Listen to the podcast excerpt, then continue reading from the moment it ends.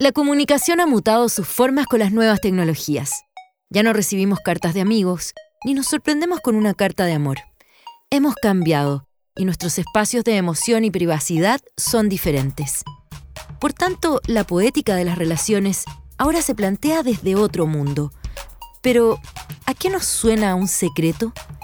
¿Un susurro en el oído? ¿Cómo se puede plasmar lo cotidiano en una obra? ¿Cómo traspasar la privacidad sin ser invadido? El sonido, los sueños y sus infinitas realidades nos dan una pista que exploraremos en esta conversación con la artista visual María Luisa Portuondo. Un viaje por lo sutil, donde revisaremos su descubrimiento del arte sonoro y la transformación de la escena y la comunicación en sus obras. Los invitamos a sumergirse en una conversación poética. Cumbia. Bienvenidos a otro capítulo de Al aire podcast, el arte de inspirar en el sonido.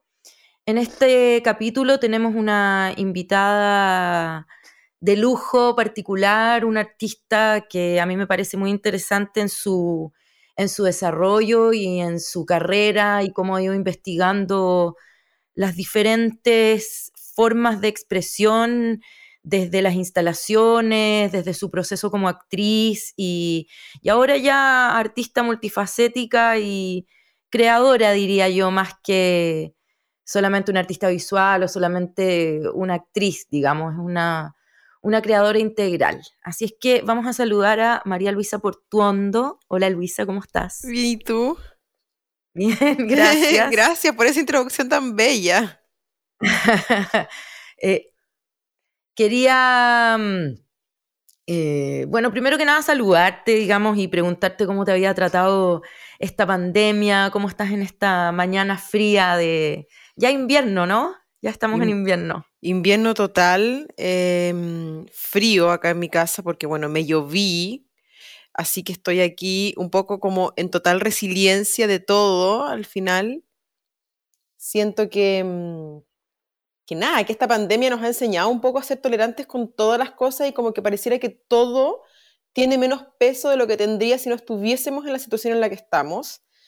Como los planes de todos, mis planes cambiaron y yo se suponía que en este momento debiese estar en Estados Unidos, pero no estoy, estoy en mi casa.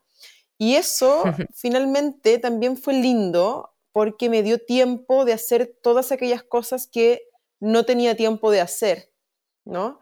Em, como escribir un texto que llevo escribiendo un montón de tiempo y no había tenido tiempo de, terminar y siento que estoy ya a pasos agigantados de por lo menos entregar el primer manuscrito.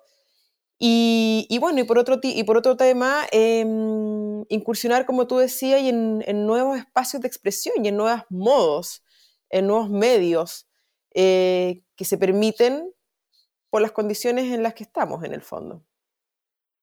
Mm. Tan cierto, ¿no? Eh, para que las personas que nos están escuchando en este podcast sepan un poco más de ti, que es la, idea de, estas entrevistas y este nuevo formato del festival, porque nosotros el año pasado eh, teníamos entrevistas grupales, conversaciones em, entre varios artistas de, disciplinas eh, similares que hablaban sobre sobre su relación con el sonido en sus disciplinas.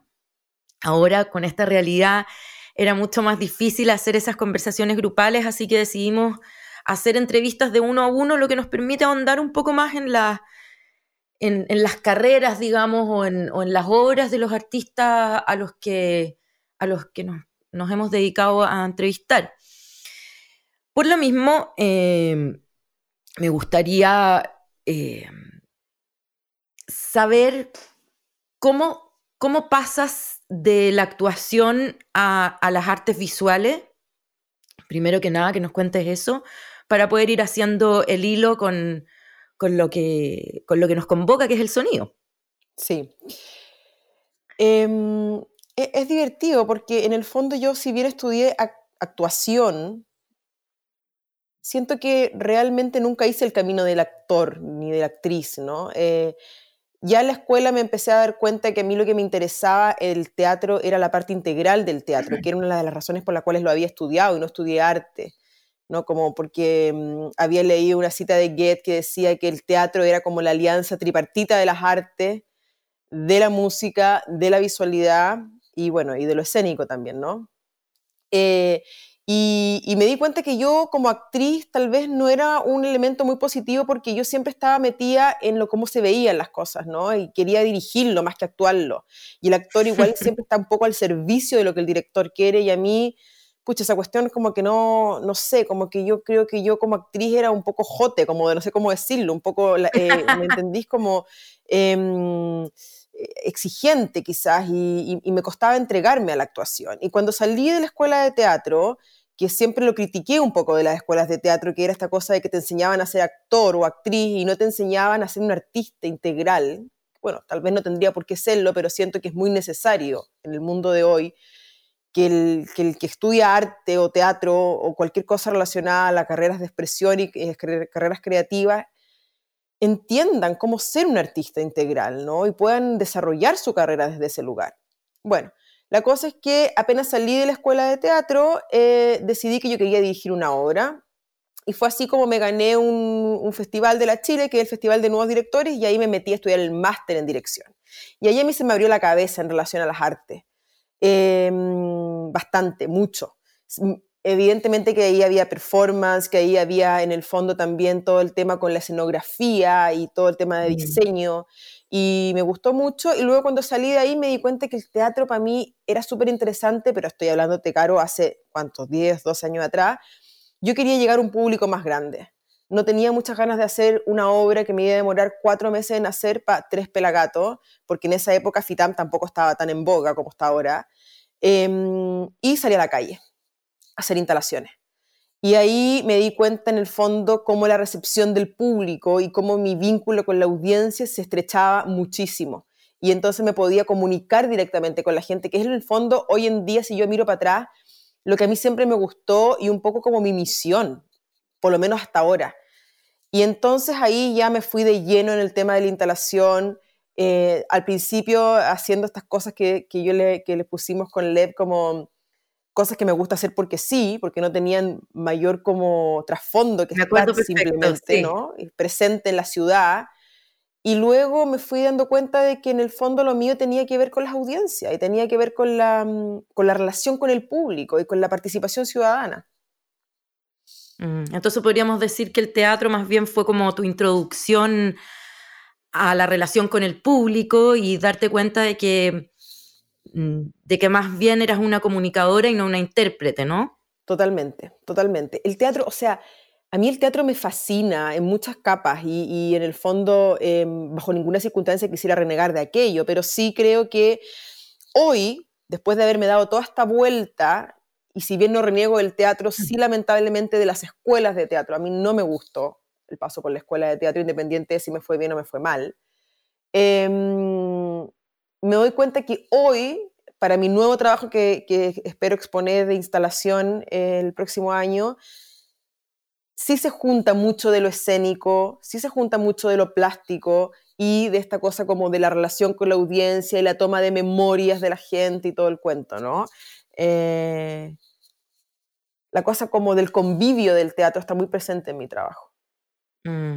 Bueno, y ahora el teatro se ve enfrentado además a, a un cambio de paradigma con todo lo que está pasando con respecto a las audiencias y las aperturas o no de los teatros y de cómo llegar y cómo formular un teatro nuevo, a pesar de que yo tengo la fe y esperanza de que los teatros se van a poder volver a abrir y vamos a poder tener la, oportunidad de ver obras en vivo como siempre, digamos, eh, y relacionarnos con el teatro de ese modo. Eh, quiero saber y que le cuentes a nuestros escuchantes sobre tu proyecto de, mm, los secretos, de las cartas, eh, porque ahí de algún modo siento yo que parte la relación con la palabra y la relación con la palabra nos lleva a la palabra hablada y después, bueno, el proyecto que vas a presentar en el MAC en diciembre, ¿no es verdad? Sí. Ya. Em, bueno, el proyecto secreto fue un proyecto que empezó el año 2016 em, a partir bueno, es un poco interesante en el fondo dar un poco el contexto. A partir de un secreto de mi padre, cuando mi padre muere, yo me entero que por unas cartas que él tenía un secreto que no era realmente muy relevante, pero era un secreto que yo creo que a él le había marcado mucho la vida. Y bueno, yo tenía 20 años y me quedé muy como con el tema del secreto, ¿no? Y cuando ya empecé a hacer instalación, me empecé a dar cuenta de que en el fondo yo tenía muchas ganas de trabajar con el tema del secreto y un poco entender o recibir respuesta a partir de la audiencia de por qué la gente esconde secretos, ¿no? ¿Por qué, por qué mi padre escondió ese secreto? En una respuesta que él jamás me iba a poder dar, pero tenía la sensación de que al ser un tema universal, al darle un tratamiento como desde la audiencia y desde el vínculo con la audiencia, iba a encontrar esas respuestas. Y mm. parto haciendo esta instalación con el secreto de mi padre en un sobre, y invitaba entonces a la audiencia a que si ellos querían leer ese secreto, me tenían que dejar un secreto a cambio. Y esto partió en Barcelona, porque yo estaba haciendo una residencia en Barcelona en ese momento, y, perdona, me equivoco, partió en Santiago, pero justo ya me iba a Barcelona, y luego lo seguí haciendo en Barcelona, y en Barcelona, siendo una ciudad súper cosmopolita, me di cuenta que esta cuestión era universal. O sea que de Capitana Paje, la gente tenía secretos, la gente quería leer los secretos de los otros, ¿no? Y entonces empecé a armar este, este mapa de secretos, que también yo le llamo como un mapa de micromemorias, ¿no? Eh, de, de, las personas a nivel universal. Después la obra, bueno, tú bien sabes, viajó por Asia, por Europa, por Latinoamérica, recolectando secretos con los que hoy, junto a una editorial chilena de libros de artistas que se llama Naranja Publicaciones, estamos haciendo un libro que ha sido un temón, porque pucha, por el tema de las traducciones, porque teníamos todo un plan hasta que vino este apocalipsis y ahora el plan tuvo que renovarse, cambiar, etc.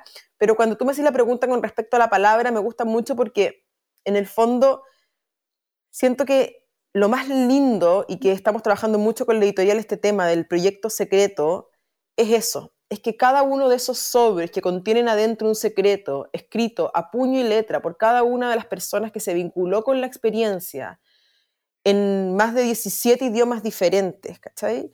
Más de 2.000 tipos de caligrafía. Esa, esa, es la, esa es la obra y lo que compone la obra finalmente es la gente. O sea, yo al final como artista siento que soy como un intermediario, como un, como un dispositivo, como una persona que dispone elementos para que la obra se haga a partir de, en el fondo, el vínculo con la audiencia y si la audiencia simplemente yo no tengo obra. Como si yo como artista realmente necesitara a la, entre comillas, humanidad, y me gusta hablar de la humanidad por tema que vengo pensando hace rato, para poder completar mi trabajo y si la gente no existiera simplemente yo no tendría trabajo. Mm. ¿Cómo eh, cómo después de relacionarte desde la palabra y ser este, este intérprete, porque finalmente te transformas a pesar de, de, todo y de tu, de alguna manera, reniego o lejanía con el teatro, te, sigues transformando en un intérprete y, me parece a mí eso muy alquímico y muy bonito.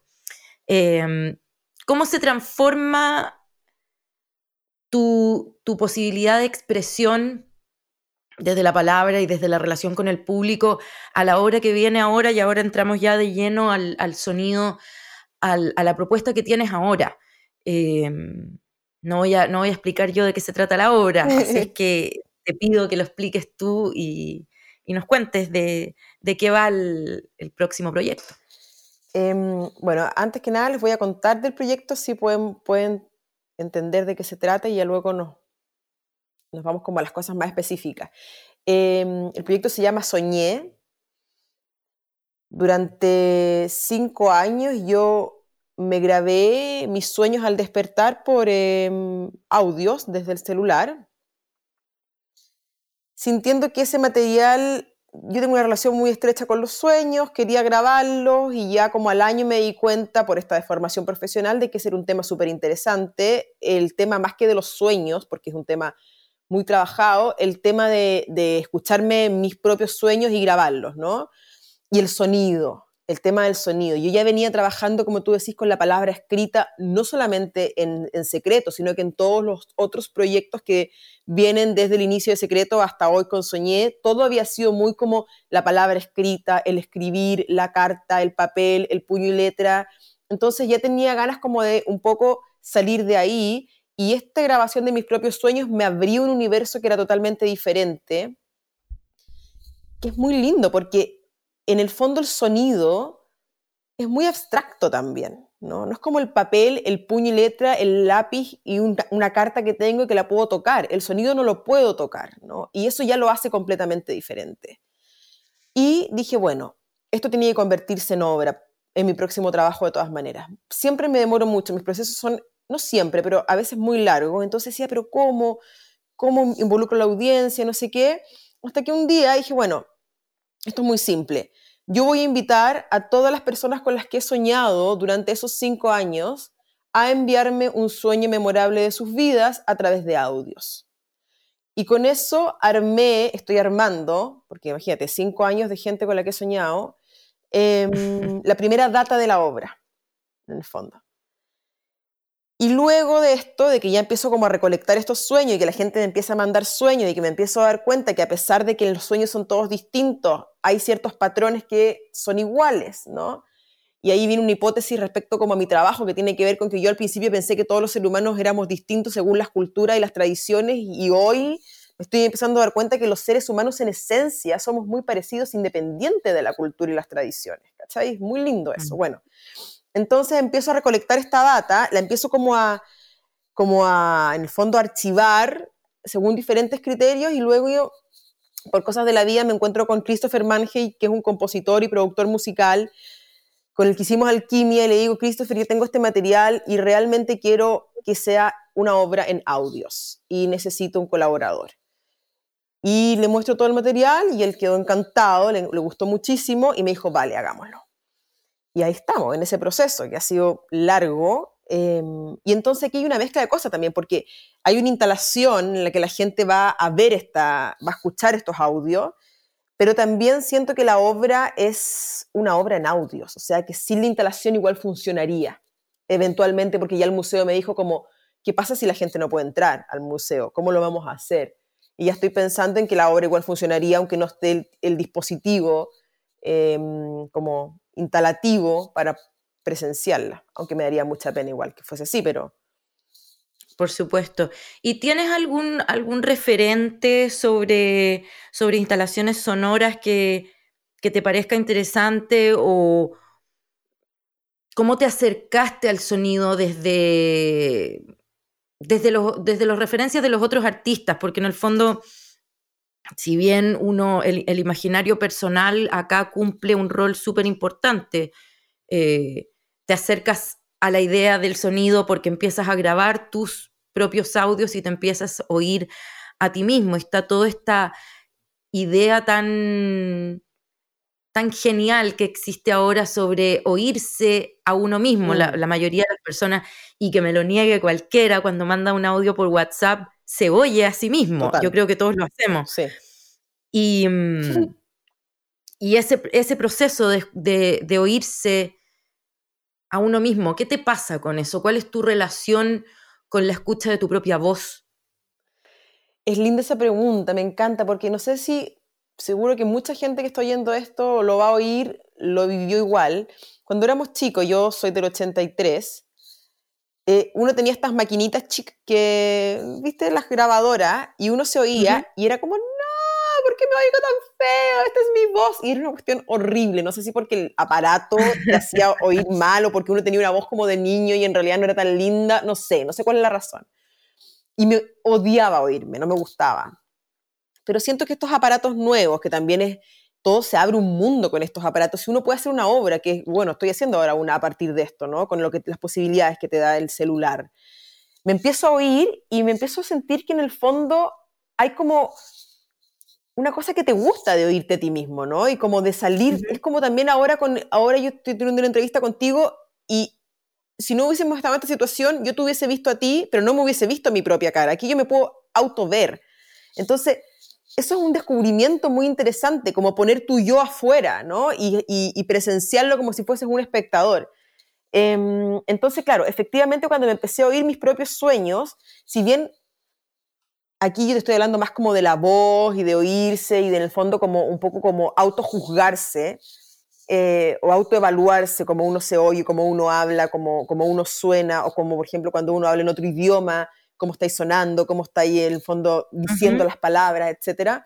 En el caso de los sueños fue un poco más radical porque al principio me pasó una cosa muy rara, me, cargué a mí misma, mi inconsciente. Es como que no me, no me reconocía en muchos sueños, ¿cachai? Y decía como, esta, soy, esta persona soy, aparte porque yo lo grababa al inicio o medio durmiendo o recién apenas despertaba.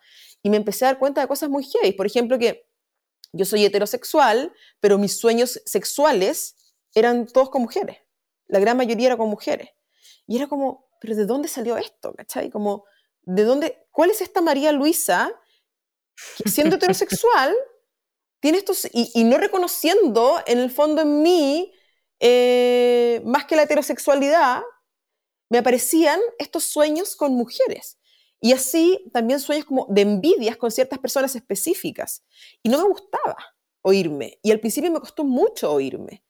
Em, y luego decidí que iba a pasar un tiempo de que no me iba a oír. Y luego me oí solamente buscando con quienes estaba eh, soñando. Y recién ahora que la gente me empezó a mandar sus sueños, estoy volviendo a empezar a oírme para encontrar mis propios sueños en los diferentes segmentos que estoy, como categorías que estoy en el fondo seteando, ¿cachai? Entonces, por ejemplo, si tú me mandas un sueño a mí de volar, yo te junto con todos los sueños de volar y busco mis propios sueños de volar, ¿cachai? Y así con partos, qué sé yo, eh, muertes, fantasmas, pesadillas, etcétera se transforma ahora la, propia imagen eh, en algún, como en un elemento de trabajo por una, por una parte y, nos tenemos que reconocer en este mundo, en este nuevo mundo tan tecnológico, por decirlo de algún modo, eh, en nuestro propio reflejo, ¿no es verdad? Porque ya tenemos un, reflejo multi multisectorial, diría yo. Está la imagen, está el sonido, eh, nos sacamos selfies, nos oímos a nosotros mismos, hay una, relación con la, con la propia mm, con la propia imagen o con la propia personalidad que se distorsiona y que es muy interesante de indagar, siento yo. Eh, nos, posiciona en otra, en otra realidad y bueno, ahora con, la, pandemia y con el encierro, con mayor razón tenemos que hacernos cargo de, de eso como individuos y como sociedad. Total. También me gustaría saber eh, la relación que existe con tus obras con, la música, porque bajo mi punto de vista, eh, siempre, siempre eh, los artistas visuales carecen un poco de una relación muy profunda con la música. Y yo creo que este boom de las artes visuales sonoras empezaron a hacer ese, crossover, digamos, entre, entre las artes visuales y y el sonido y, la música, y me parece que se transforma en, otro tipo de expresión, no más completa, no mejor, sino que distinta. Se abre un espacio creativo y, y me gustaría saber cuál es tu visión o tu relación con eso, con no solamente con el sonido de la palabra hablada, que sin duda es algo eh, súper relevante, sino que cómo está incluido eh, la música, que es la, la, la, relación primaria que tenemos con el sonido. Eh, aparentemente, a pesar de que a mí me parece que la relación que tenemos con el sonido está más ligado a la, palabra hablada, a lo que nosotros oímos de nuestra, de nuestra mamá, de nuestra familia, el idioma que, con el que nos relacionamos eh, culturalmente al nacer o, al vivir en una cultura. Por eso siempre es tan interesante las personas que son bilingües, que tienen una relación con dos idiomas al mismo tiempo y, todo lo que se conoce sobre cómo se abren ciertos campos cerebrales cuando una persona es bilingüe, bilingüe desde, desde nacimiento, digamos. Eh, tenemos un entendimiento de la, de la humanidad muy distinto cuando uno es, es, bilingüe o trilingüe o habla varios idiomas. Hay ciertas palabras o conceptos que simplemente no se pueden expresar en uno u otro idioma y, está estudiado, como vuelvo a repetir, que las personas que son bilingües tienen una, una percepción mayor o más profunda de la realidad.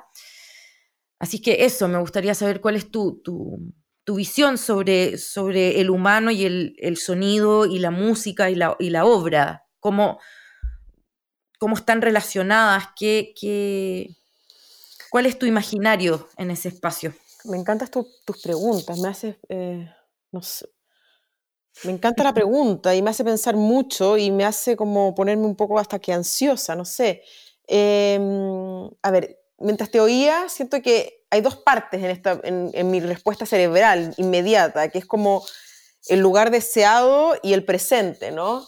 Em, voy a hablar primero del lugar deseado, después voy a hablar del presente. En el lugar deseado, en el lugar deseado, em, a mí me encantaría, porque como tú bien dices, siento que lograr incorporar la música a las prácticas visuales, ¿no? Y bueno, y en el fondo a cualquier tipo de expresión artística integral es, es muy complejo, o sea, hay que tener, mm. hay que estar muy atento a todos los elementos y eso lo hace, lo complejiza, ¿no? Y en el teatro hay una cosa que me gusta mucho, que es esta posibilidad de que la música las artes visuales y la literatura, en el fondo, habiten dentro de un mismo ecosistema. Y es algo a lo que me gustaría llegar a nivel espectacular, ¿no? Como espectacular hablando como de espectáculo, pero siempre desde mi práctica, que es la instalación y la relación con el público. A mí no me gusta mucho el arte que no es experiencia, ¿no? Pero experiencia físicamente, ¿no? Como sentarme a ver algo. No es que no me guste eso, no es, no es algo que yo quiero hacer realmente. Entonces, siempre cuando estoy pensando en mi trabajo, pienso en que la gente se sienta como envuelta en él.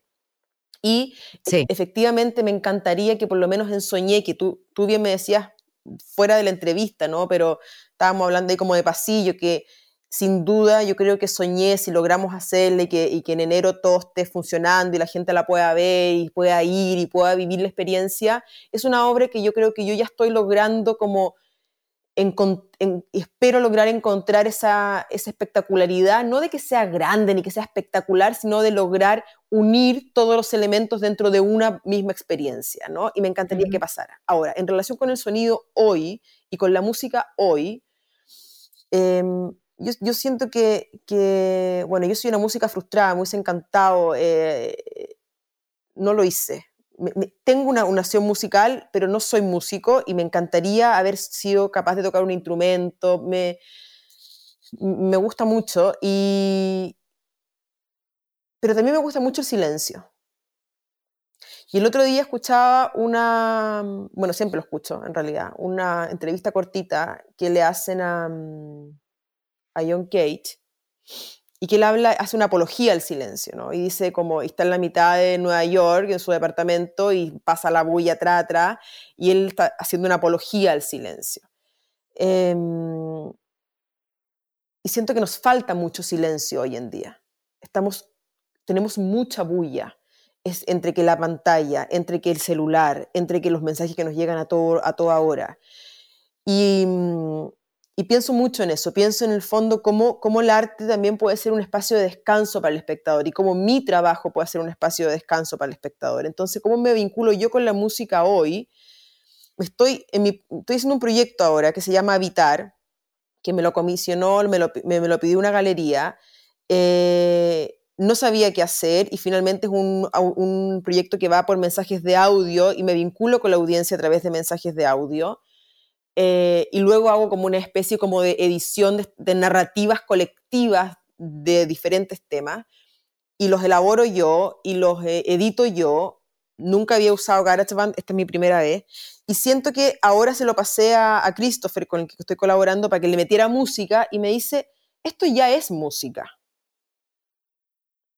Y yo entiendo lo que tú me decís, que en el fondo, más allá de que la voz de las personas puedan ser musicales, siento que la música tal vez es un ritmo, ¿no? Y, que si bien mm, este trabajo de habitar no tiene una música, como bien la entendemos atrás, que acompañe, o un paisaje sonoro que acompañe el relato, este como mezcla de diferentes como visiones respecto a los diferentes temas que yo corto, pego como si fuesen un collage, arman una partitura musical. Em, y esta está siendo mi experiencia hoy con la música. No sé si respondo con eso la pregunta. es difícil la pregunta. Sí, totalmente. Al final, em, las respuestas tienen que ver con la, con la, propia percepción y es lo que, lo que nos interesa, digamos, en, la, en estas entrevistas y, y, por eso se llama Inspirando desde, desde el arte del sonido, porque cuál es la relación que los artistas tienen con el sonido es, es lo que más nos interesa exponer en, en estos podcasts. Y, particularmente a mí me parece súper interesante, por ejemplo, tanto las entrevistas como, como los podcasts que escucho, que son bastante, mm, hacer la diferencia entre los, que, entre los que tienen sonido detrás, entre los que tienen paisaje sonoro y los que no.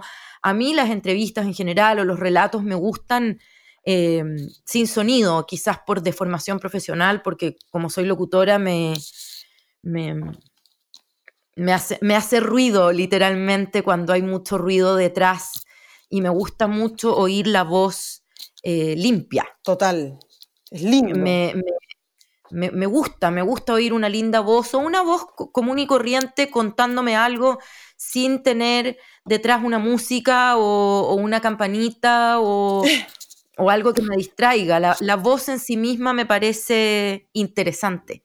Me parece que, que el ser humano tiene ese instrumento y para mí es un instrumento y siempre lo he pensado así cuando oigo una cantante o un cantante que tiene una voz espectacular, ya la voz en sí misma te, te transporta y, y, te lleva a un imaginario y a un sentir muy particular eh, sin necesidad de, de, nada más. Cuando oigo a algún cantante increíble cantar a capela, mm, me emociono.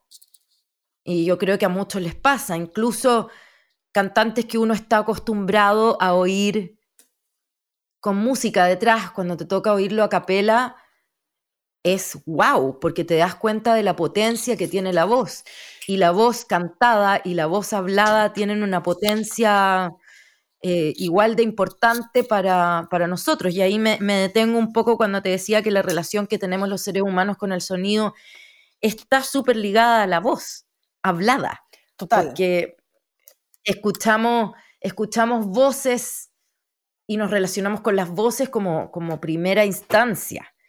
Em, quizás algunos, algunos seres humanos tienen la, la, la suerte de, relacionarse con la música en su, en su etapa de gestación y ahí está la importancia también de los estudios como del efecto Mozart, por ejemplo, que, que que son tan, tan interesantes y cuáles son las ondas que, puede recibir un, ser humano que está en gestación y cómo afecta en el desarrollo de su cerebro y, la, y, cómo son los seres humanos que, tienen relación con el sonido desde en, esa etapa tan temprana.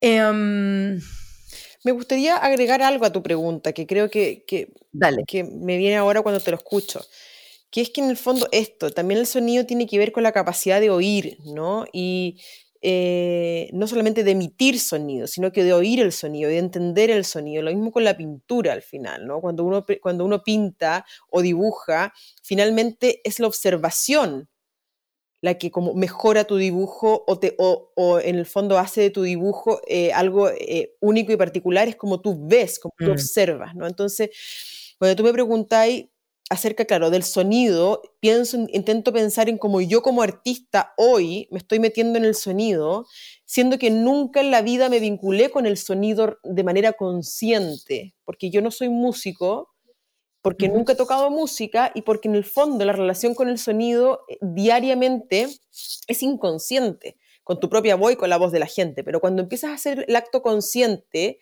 y empiezas a oír, te empiezas a dar cuenta de que en el fondo todo es musical. Y que, y que, por ejemplo, ahora cuando me, hacen esta, me, me, piden esta obra y yo lo tengo que hacer desde mi casa y quiero trabajar con el sonido y quiero trabajar con los audios de la gente, y luego trabajo con el Christopher, el Christopher me dice, esto es muy crudo, esto es muy interesante en su, en el fondo, como austeridad lo que me estás proponiendo, por tanto, que yo le meta música, que yo le meta efectos, me parece que no, busca todos los sonidos en tu casa y me tengo que hacer esa tarea y buscar todos los sonidos de mi casa y con eso hacer la cortina musical de mi trabajo este que habitar, porque esa fue la tarea que el Christopher me da, como haz la cortina musical con los sonidos de tu casa y es como, pero ¿cómo voy a hacer música con los sonidos de mi casa? ¿Cachai? No sé, no sé.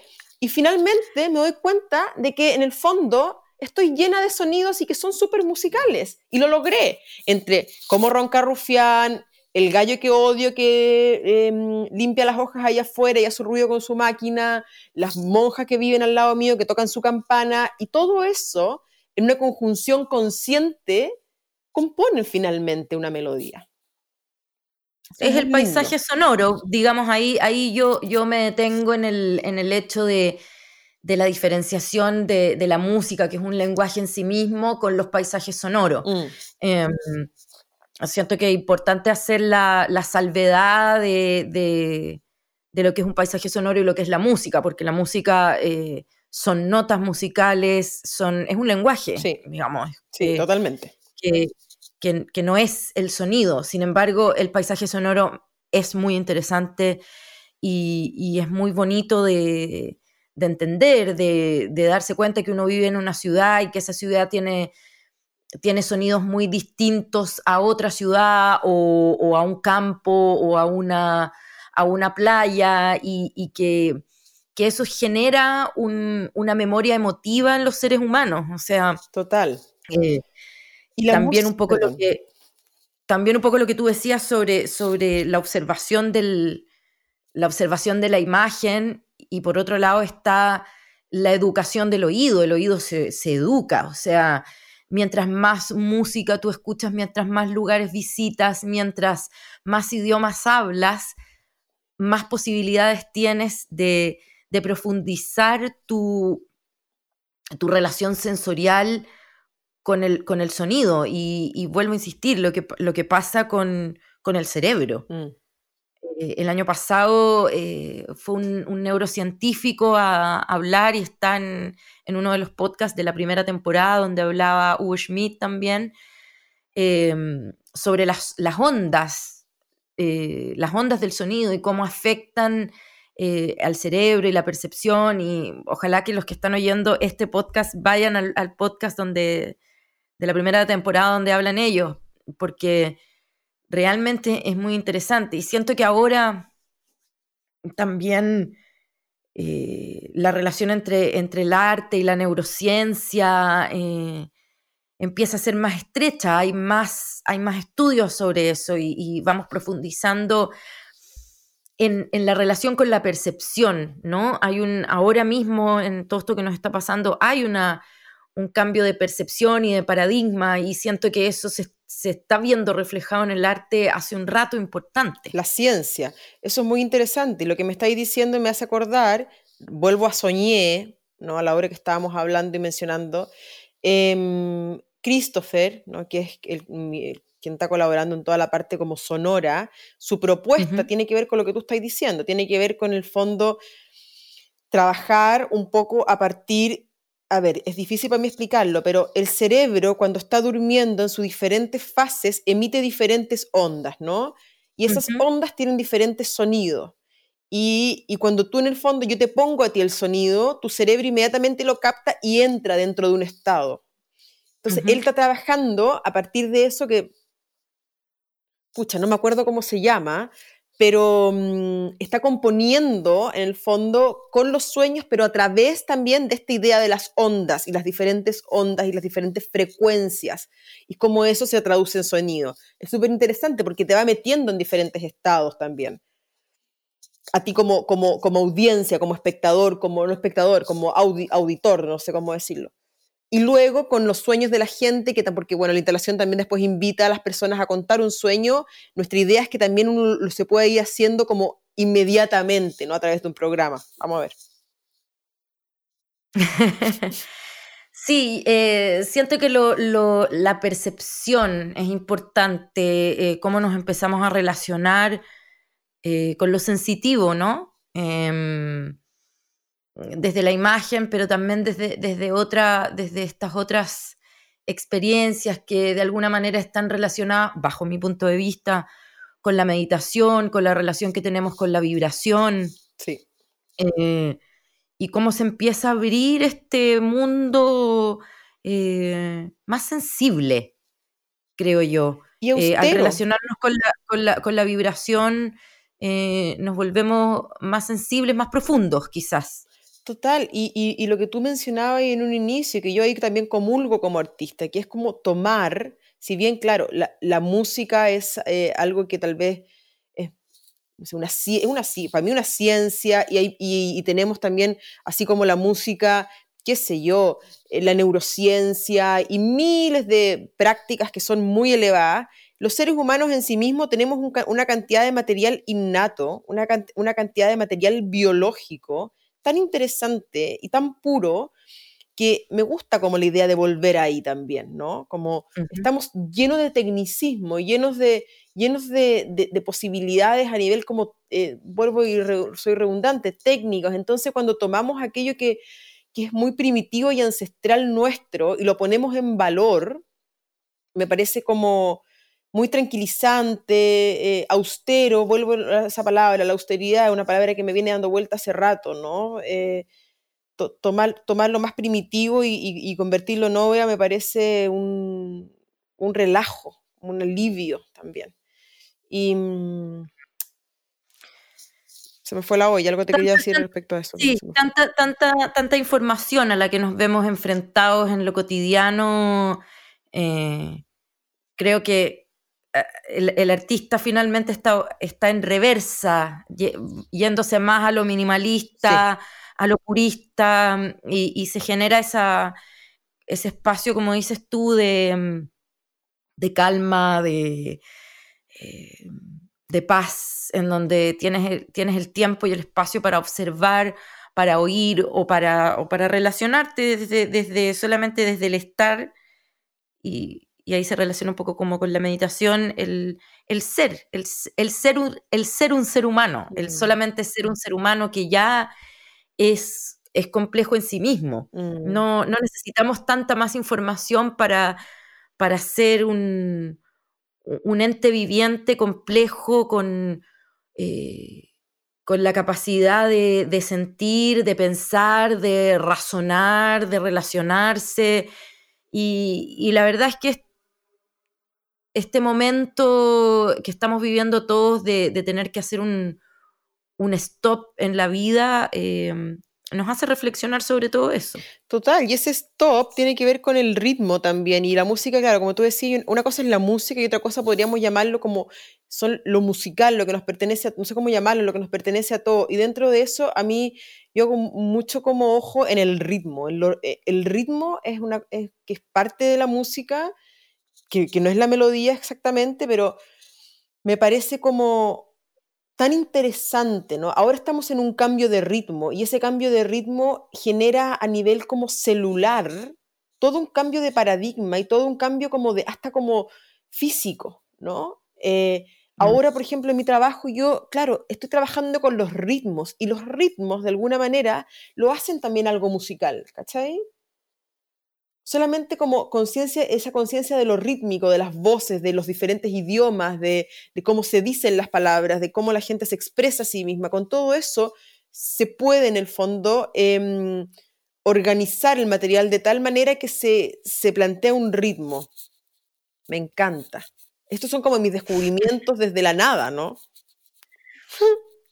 Bueno, desde la, desde la, desde la nada, desde lo que uno tiene ya en, su inconsciente, ¿no? Siento que pasa lo mismo cuando, cuando algún artista, y me ha tocado, tengo la suerte de que me ha tocado participar de, de instancias en donde puedo hablar con algún artista cuando descubre alguna nueva técnica o, o cuando pasa del collage al óleo o cuando pasa de, eh, de, alguna, de alguna tipo de expresión visual a otra, tanto como eh, me ha tocado también entrevistar gente o estar con artistas que son actores y que luego descubren otro, otro modo de, relacionarse con, la performance y cómo uno va cambiando como ser humano, pero como artista, eh, cómo va desarrollando su relación con la expresión. A mí misma también me pasó.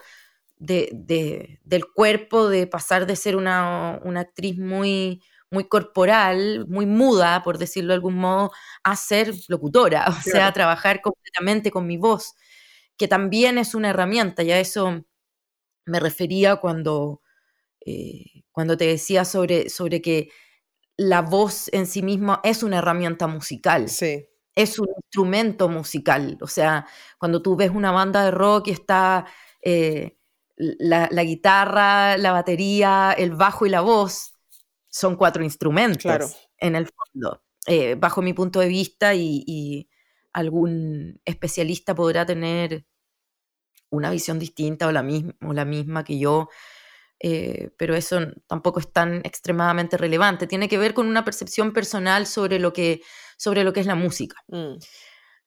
Oye, María Luisa, eh, te quería dar las gracias por, estar acá y, también me gustaría que nos contaras, a pesar de que hemos estado hablando de tu obra eh, todo, este, todo este tiempo y durante esta entrevista, y también me gustaría agradecer el, el hecho de que de que te hayas abierto a hablar de una obra que todavía no está estrenada y que eso es un lujo porque poder participar del, proceso creativo de un artista es siempre una experiencia eh, afortunada. Mm. Sí, fíjate que no había hablado con nadie acerca de esto realmente, o sea, bueno, con gente, pero no públicamente. Me encanta hacerlo igual, está bien. va tomando forma en la medida que uno también lo va hablando y va teniendo el feedback, ¿no?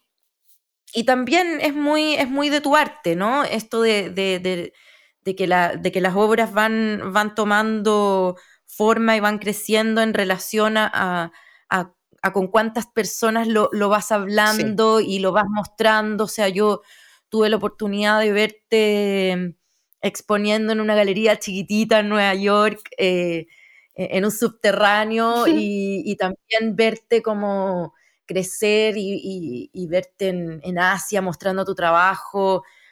Es muy gratificante para un espectador y para una compañera actriz o, artista también ver cómo el resto de los artistas van creciendo y van desarrollando, van profundizando sus obras.